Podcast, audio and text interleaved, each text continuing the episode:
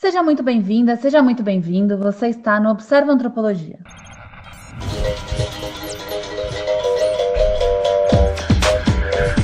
O podcast Observa Antropologia é uma iniciativa das pesquisadoras do Programa de Pós-Graduação em Antropologia da Universidade Federal da Paraíba, Camille Mate Freitas, Patrícia Pinheiro e Stephanie Saco, e nasce para difundir debates e pesquisas na área de ciências humanas, em especial na antropologia, indo além dos muros da academia.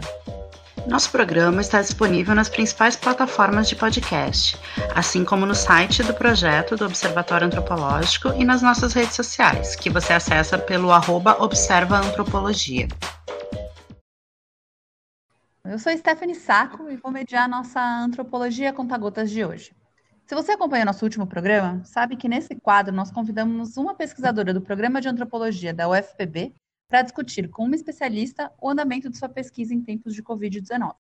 No nosso programa Experimento, eu, a Camila e a Patrícia, que produzimos o programa, nos apresentamos e discutimos como andam nossos projetos. Se você ainda não ouviu, passe por lá para conhecer mais de quem está por trás da produção do programa. Hoje nós vamos conhecer um pouco mais sobre a pesquisa de Clordana Aquino. Clordana é jornalista de formação e atualmente estudante do segundo ano do programa de mestrado em antropologia. Como a sua pesquisa é na área da saúde, achamos que seria um bom tema para inaugurar o quadro. Clordana estuda o uso da cannabis medicinal e as associações brasileiras que facilitam o acesso a pacientes usuários dessa medicina. Para debater o seu projeto, nós convidamos a Margarete Santos de que é Sofia e coordenadora executiva da APEP, que é a Associação de Apoio à Pesquisa e a Pacientes de Cannabis Medicinal, que vem trabalhando desde 2013 pela legalização da cannabis no Brasil. Margarete é uma guerreira e tem um papel político muito grande na luta pela legalização. Ela foi a primeira mãe a conseguir plantar maconha em casa, legalmente, e como parte de sua luta, ela participou do documentário Ilegal. Esse documentário foi um ponto-chave na disseminação das lutas dessas famílias para o grande público. O filme está disponível no YouTube. Eu vou deixar o link na descrição do episódio para quem quiser ver e conhecer um pouco mais dessa luta. Bem-vindas, Clordane e Margarete.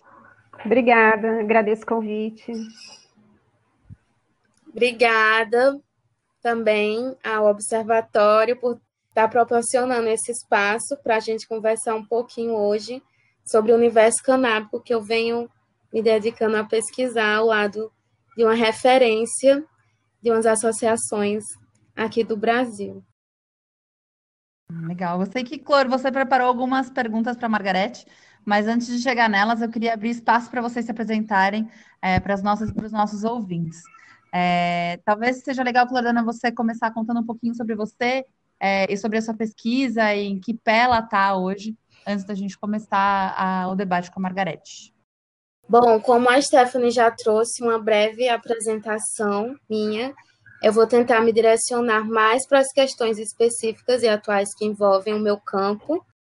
Inicialmente foi motivado pelo trabalho das associações canábicas aqui na Paraíba, que é a Liga Canábica e a Abraça Esperança, sendo a Abrace a que tem até hoje é, o consentimento né, no Brasil para estar tá cultivando, produzindo e distribuindo esses medicamentos. E ambas as associações são daqui de uma pessoa, desenvolvem trabalhos particularmente diferenciados, o que também pode ser observado entre as mais de 30 associações que hoje atuam aqui no país.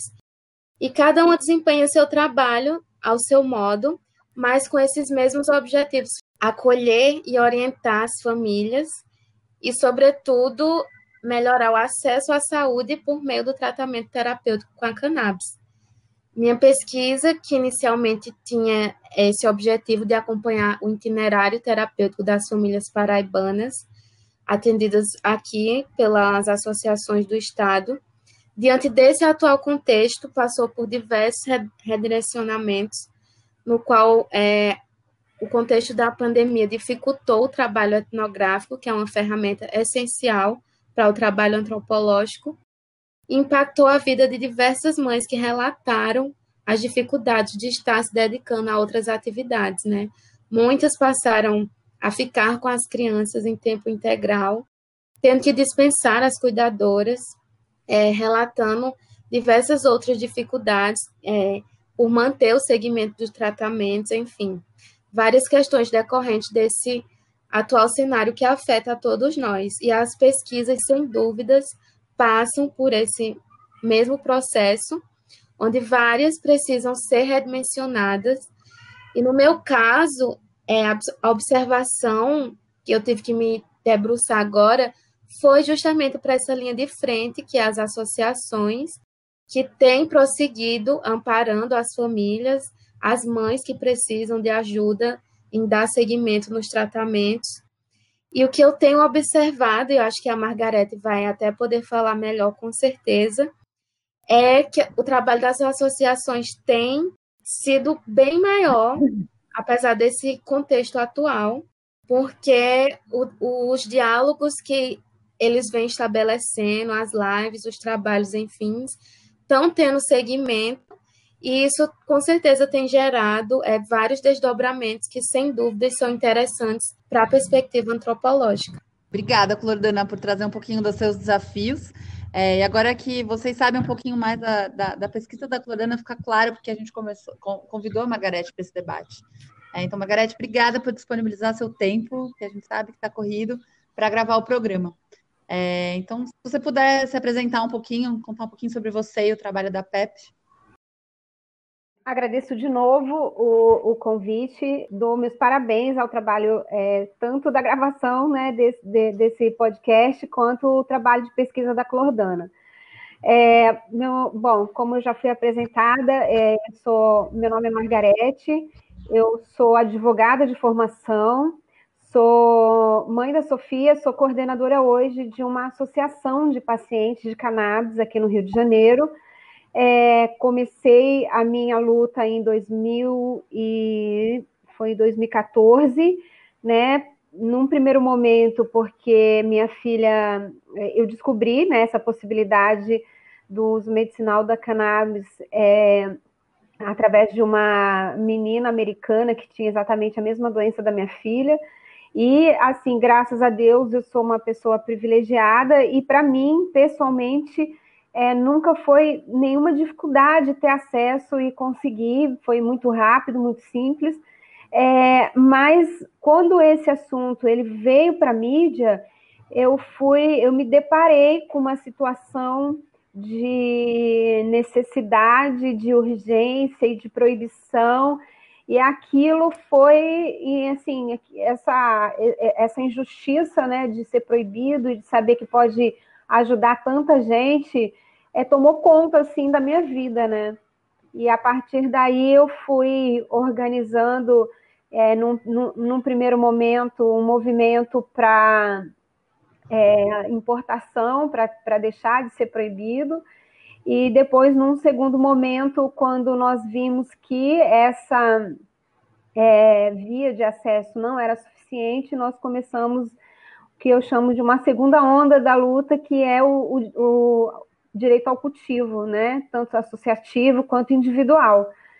É, isso nasce mais ou menos em 2016, né, de um movimento nacional, né, eram famílias do Brasil inteiro tendo essa demanda, e foi quando eu comecei a plantar, cultivar, e é, mesmo que, que, proibido ainda, comecei a cultivar ilegalmente em 2016, e Logo, logo no final de 2016, eu ingressei com uma ação, não porque eu te, tinha medo de ser denunciada, porque eu, eu, sei muito bem dos meus privilégios e sei que eu não sou a pessoa que a polícia está procurando, né? Eu não estou naquela caixinha né, do negro, pobre, favelado, que se tivesse meia dúzia de planta de maconha em casa, iria preso.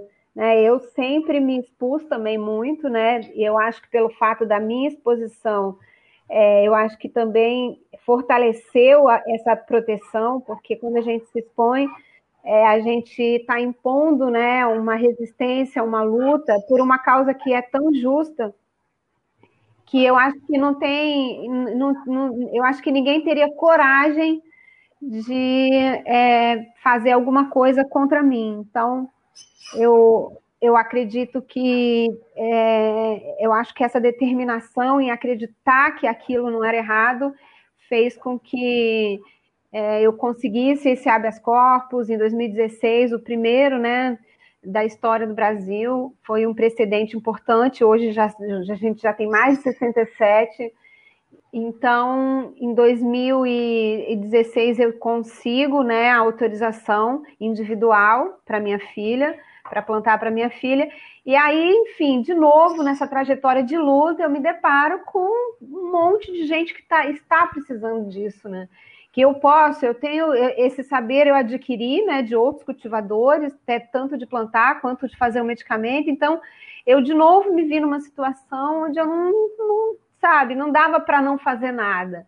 Então, ali a gente ampliou o cultivo da associação e aí a gente meio que se protege, mesmo que a gente saiba que nós não somos o alvo, né, da polícia, a gente não está nesse, nesse é, espectro, espectro que, é, que é buscado pela polícia, a gente tem, né, ainda mais nesse governo agora reacionário, a gente tem, né, que de alguma forma tomar cuidado. Então a gente se utiliza do nosso da nossa autorização individual e a gente planta muito mais do que para a Sofia hoje em dia. A gente chega, chegou a ter mais de 200 plantas entre clone, vega, flora, madre, tudo.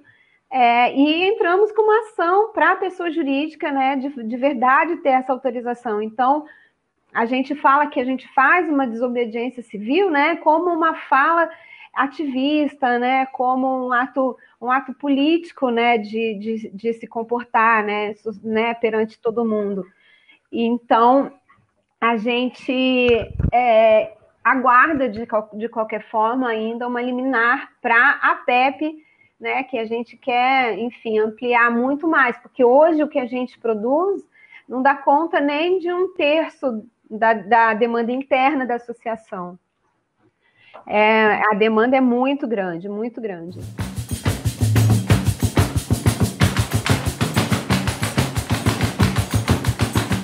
Margarete, acho que para começar, eu queria que você falasse um pouco é, quais têm sido as principais demandas da PEP nesse momento com relação à execução do trabalho de vocês no contexto da pandemia, os atendimentos ao público, como é que tá as orientações com relação a consultas, é, ao próprio cultivo e a produção de vocês, sei que você já falou um pouco agora, mas que você também pudesse falar da, é, do seu papel como mãe, né, diante desse cenário também.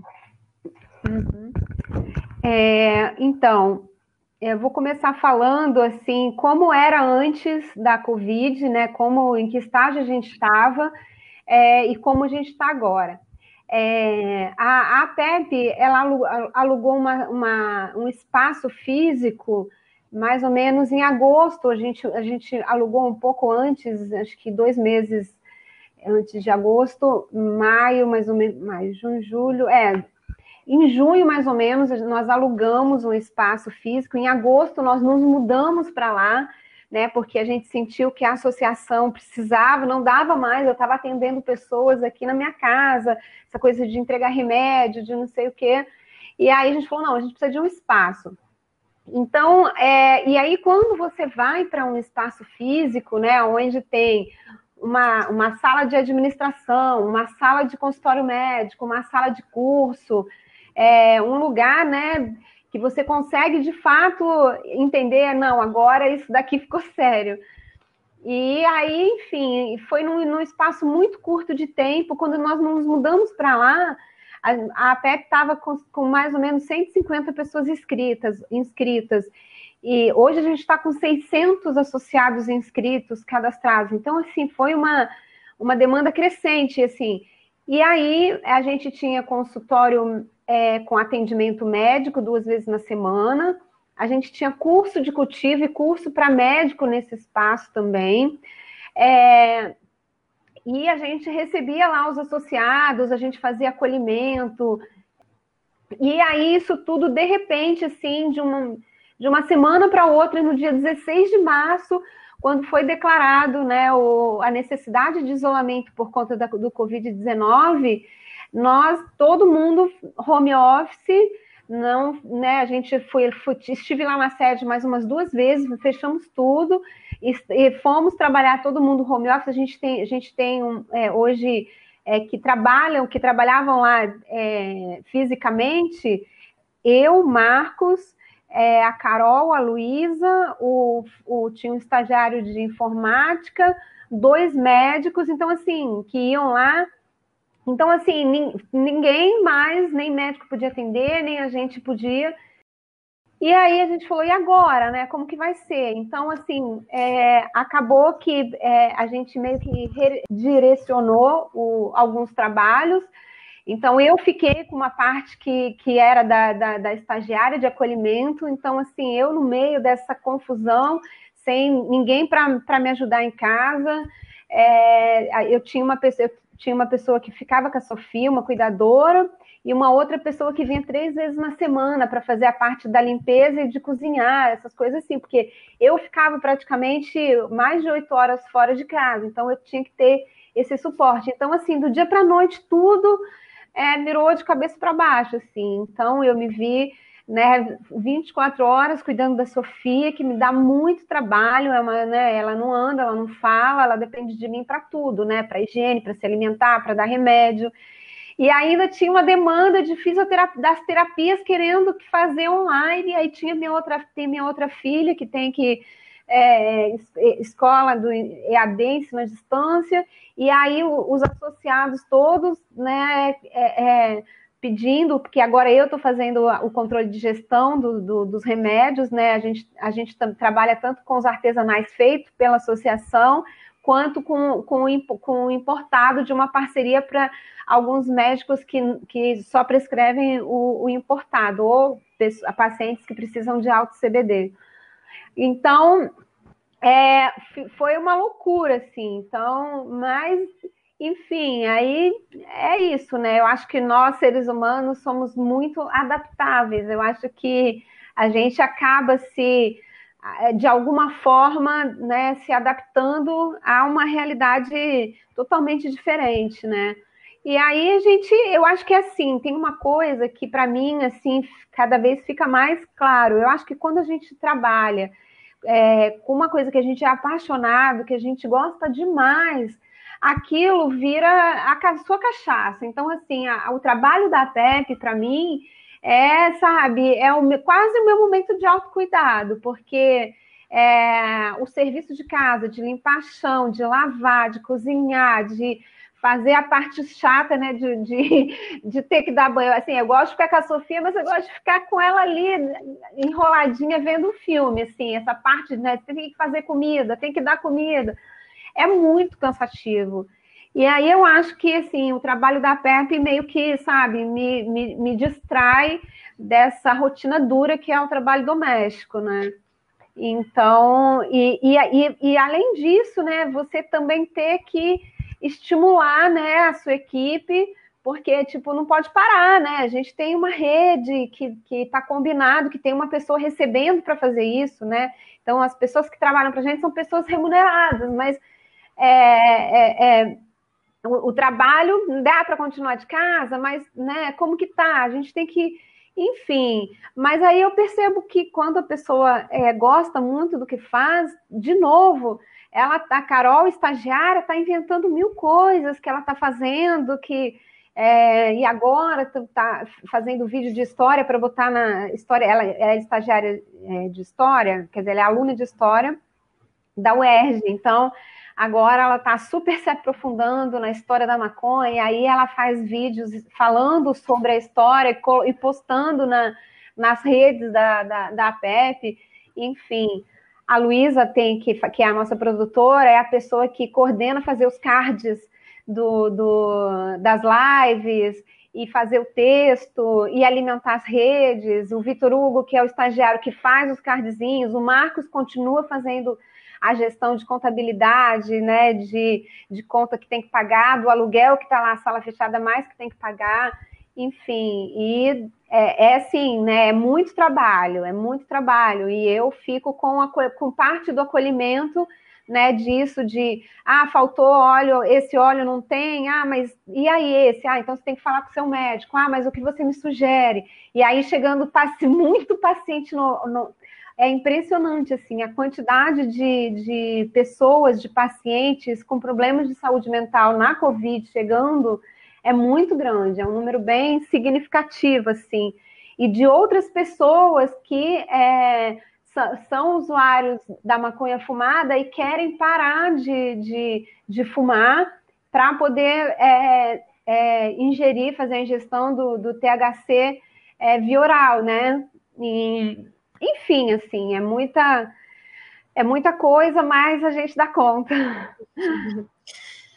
Maravilhoso o relato que você trouxe, Margarete, porque é bem isso, né? Apesar desse contexto de isolamento, pandemia, os trabalhos, as demandas, elas requerem muito da gente, né? E quem está mesmo na linha de frente das associações é, é realmente tudo isso que você trouxe, ainda como mãe, é que tem mais trabalho ainda. E a minha segunda pergunta era bem direcionada para isso, né?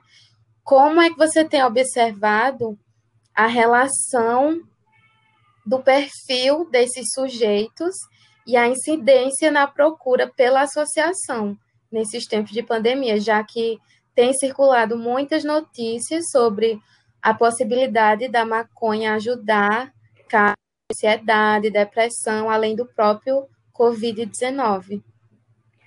É, pois é, eu acho que entre a, as coisas boas que aconteceram, né, acho que do legado do Covid, eu acho que essa aposta na, na cannabis como verdadeiramente uma, uma, mais uma possibilidade, tanto de tratar a Covid, que eu acho que é uma coisa que tem que ter uma pesquisa mais prolongada para a gente ter certeza, mas é uma possibilidade, quanto como ferramenta terapêutica para sintomas de ansiedade, que está todo mundo vivendo nesse momento do, Covid, né?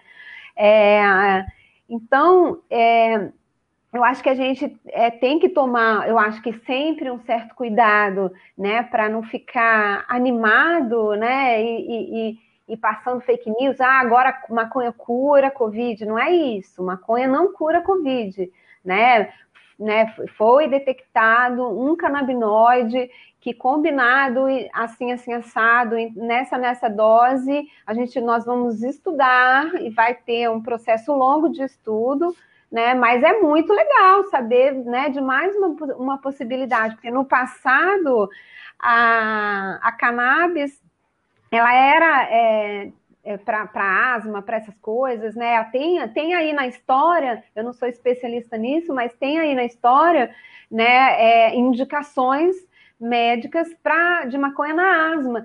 O, a gente sabe que o canabidiol, né, a molécula em que a gente chama de CBD, é um super potente anti-inflamatório, né? Tanto que as crianças que tomam o canabidiol, né, é que tem convulsão, as, é, quando a criança tem né, é, é, epilepsia refratária, né, que são convulsões que não são tratadas com os remédios é, comuns, né, é refratário significa que é resistente né, à, à medicação. Elas criam uma inflamação cerebral, então, por que, que o canabidiol é bom? Porque o canabidiol também é um potente anti-inflamatório, né?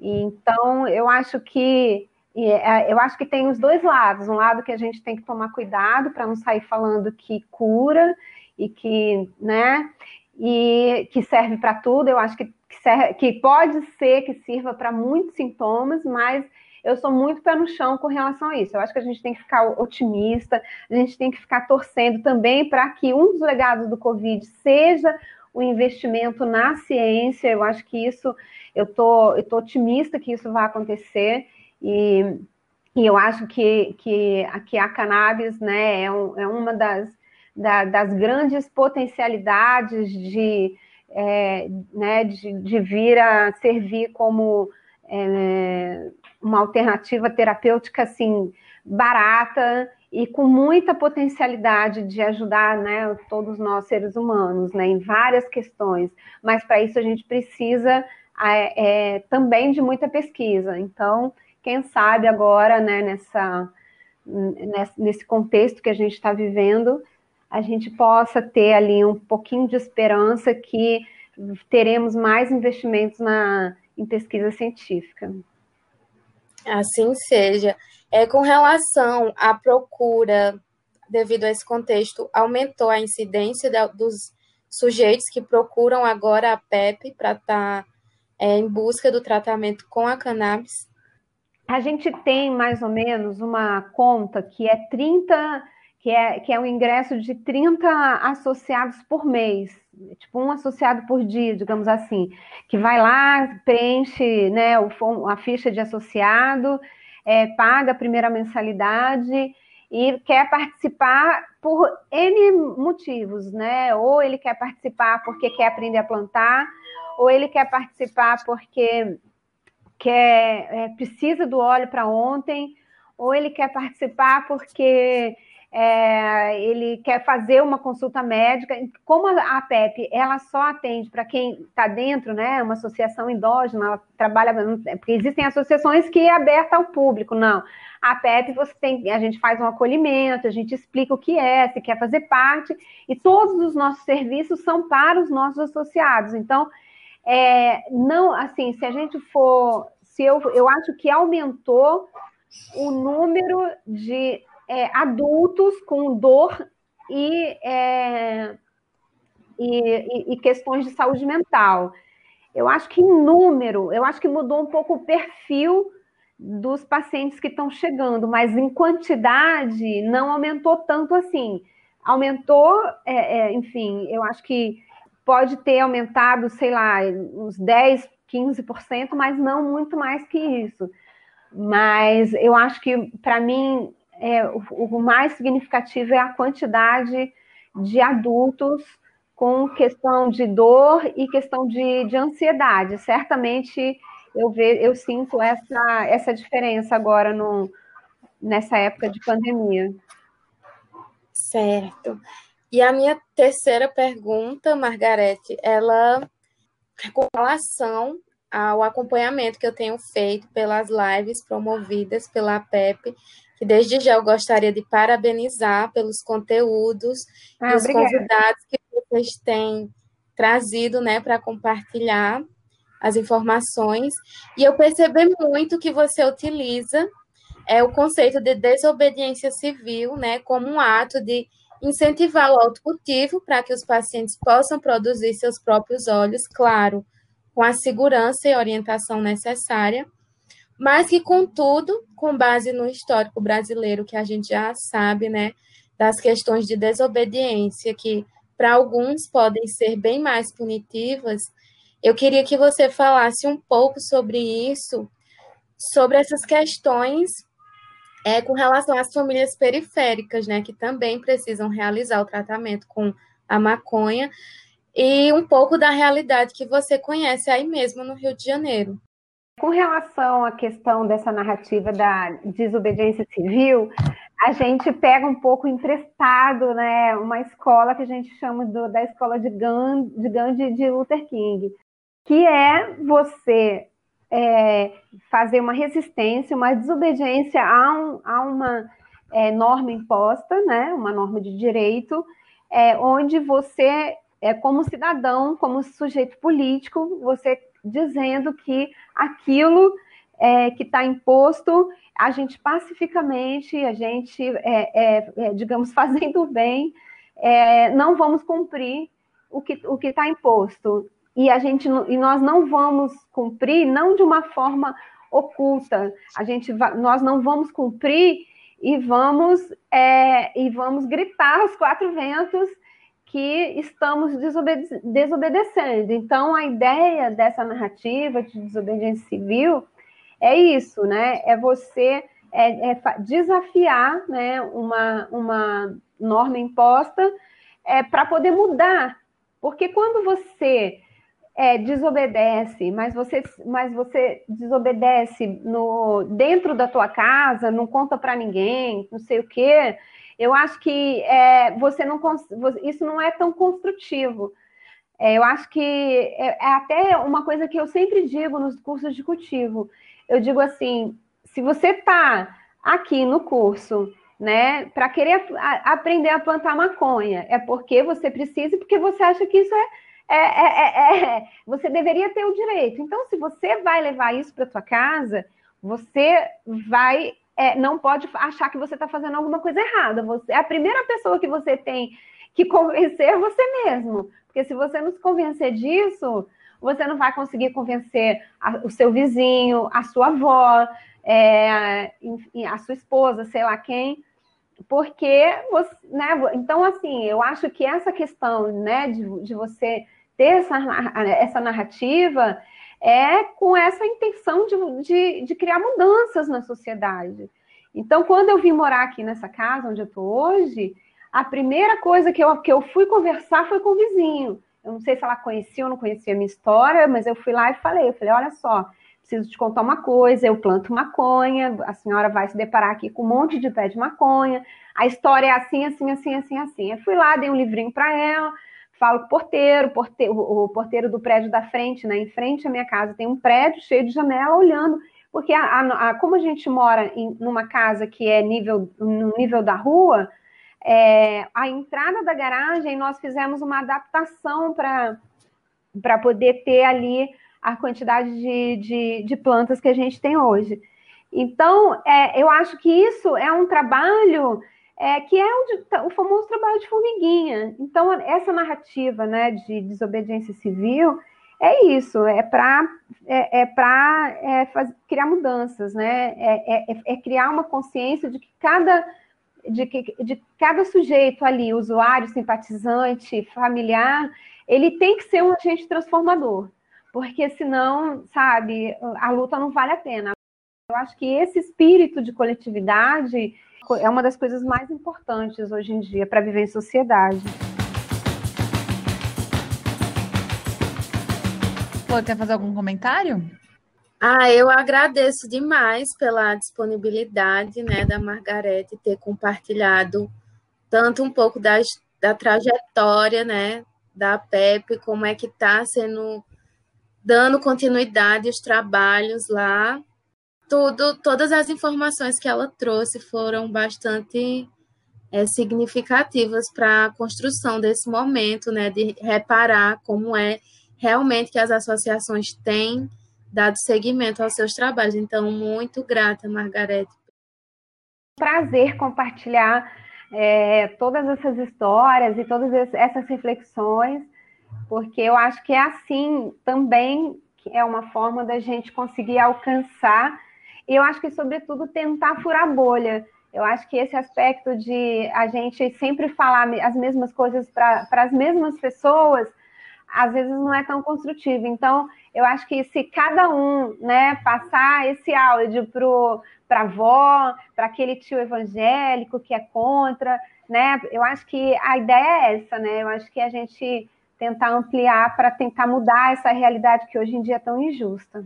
Ah, muito bem, muito obrigada, Margarete Cordana, por ter dividido um pouco da tua pesquisa, é, que quando ela está nesse processo de ser feita, é tão íntima, né? E, da, e você, Margarete, ter com, compartilhado com a gente um pouco da sua, do seu dia a dia, dos desafios da, é, da APEP, seus desafios pessoais frente a essa, é, esse momento tão é, singular que estamos vivendo, eu posso dizer assim. Acho que o, o intuito do, do, nosso programa é um pouco, é, tanto para você com a Pepe, com seu tema de furar um pouco é, a sua bolha, entrando um pouco nesse mundo da antropologia, mas para a gente também é, é, uma oportunidade de trazer antropologia para outros mundos, né? A gente fala aqui no, no, no programa que a gente está tentando fazer, entender o que, que é a nossa disciplina, o que, que é a antropologia no dia a dia e transformá-la, né, frente aos, aos, desafios que a gente enfrenta hoje, né? Como que nosso, o nosso fazer está muito relacionado a estar no dia a dia com as pessoas, como que a gente faz antropologia sem estar no dia a dia com as pessoas, né? É, então, acho que um pouco esse, essa é a nossa proposta desse experimento de escuta e de fala aqui dentro do podcast. É, então, muito obrigada por participar desse experimento com a gente. É, e antes de encerrar o programa, eu queria pedir uma dica para vocês passarem para os nossos e nossos ouvintes, é, que assim como nós três estamos buscando formas de lidar com os nossos dias a dias, nossos fazeres é, diários nesse, nesse momento. Margarete, o que você indica para os nossos ouvintes? É, um conteúdo online, uma página, pode. Olha, é, eu, eu indico meditação. Tem um, um, um curso online é, gratuito do Brahma Kumaris, que é uma instituição que eu frequento há mais de é, quase 20 anos. Eu acho que a gente está no. Eu indicaria, além de, desse curso de meditação gratuito e online, eu indicaria reflexões de, acho que de autoconhecimento. Quando você está conectada com você mesmo, com você mesma, eu acho que é, a possibilidade de, de você acolher todas as suas alegrias e todas as suas tristezas para poder passar por essa fase que está tão difícil para todo mundo, né, num cenário político horroroso, é, numa, é, é, é, num horizonte obscuro que a gente não sabe quando vai terminar isso, a gente não sabe como vai terminar isso. Enfim, né, a gente está vivendo numa, eu acho que numa das fases mais difíceis das, das nossas vidas, assim, né? E, e de coisas muito ruins que a gente acha que vai chegar. Então a gente tem que, eu acho que a gente tem que meditar, eu acho que é autoconhecimento, banho quente e muita música boa.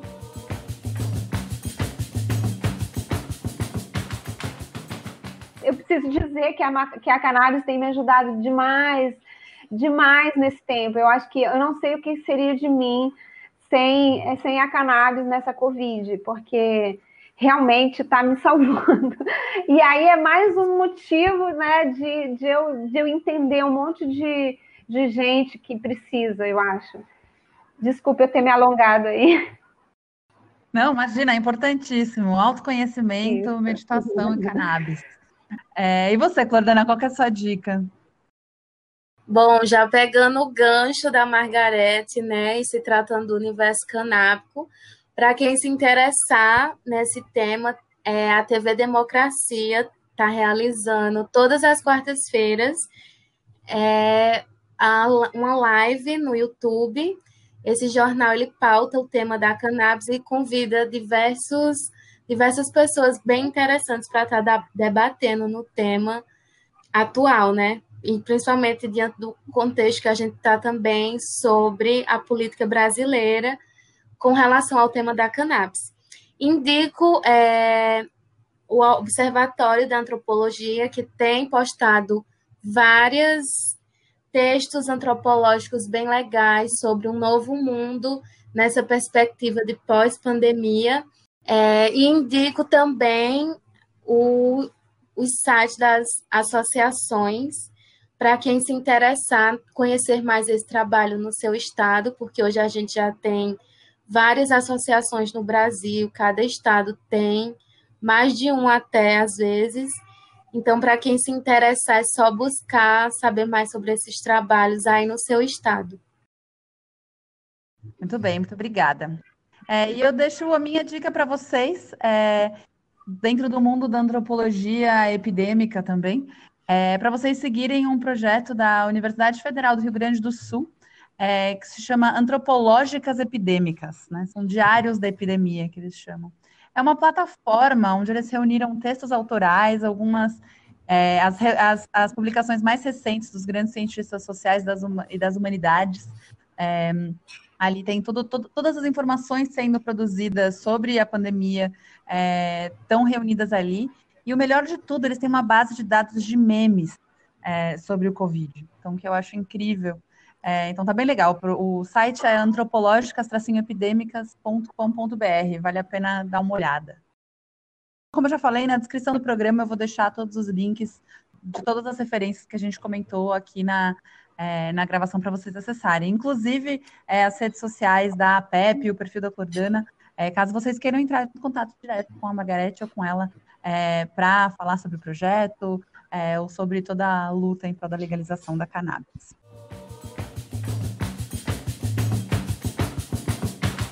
Nós agradecemos a você que chegou até aqui e esperamos que os conteúdos produzidos nesse podcast possam lhe ajudar a pensar em suas pesquisas, estudos e até mesmo na condução de sua vida e suas habilidades.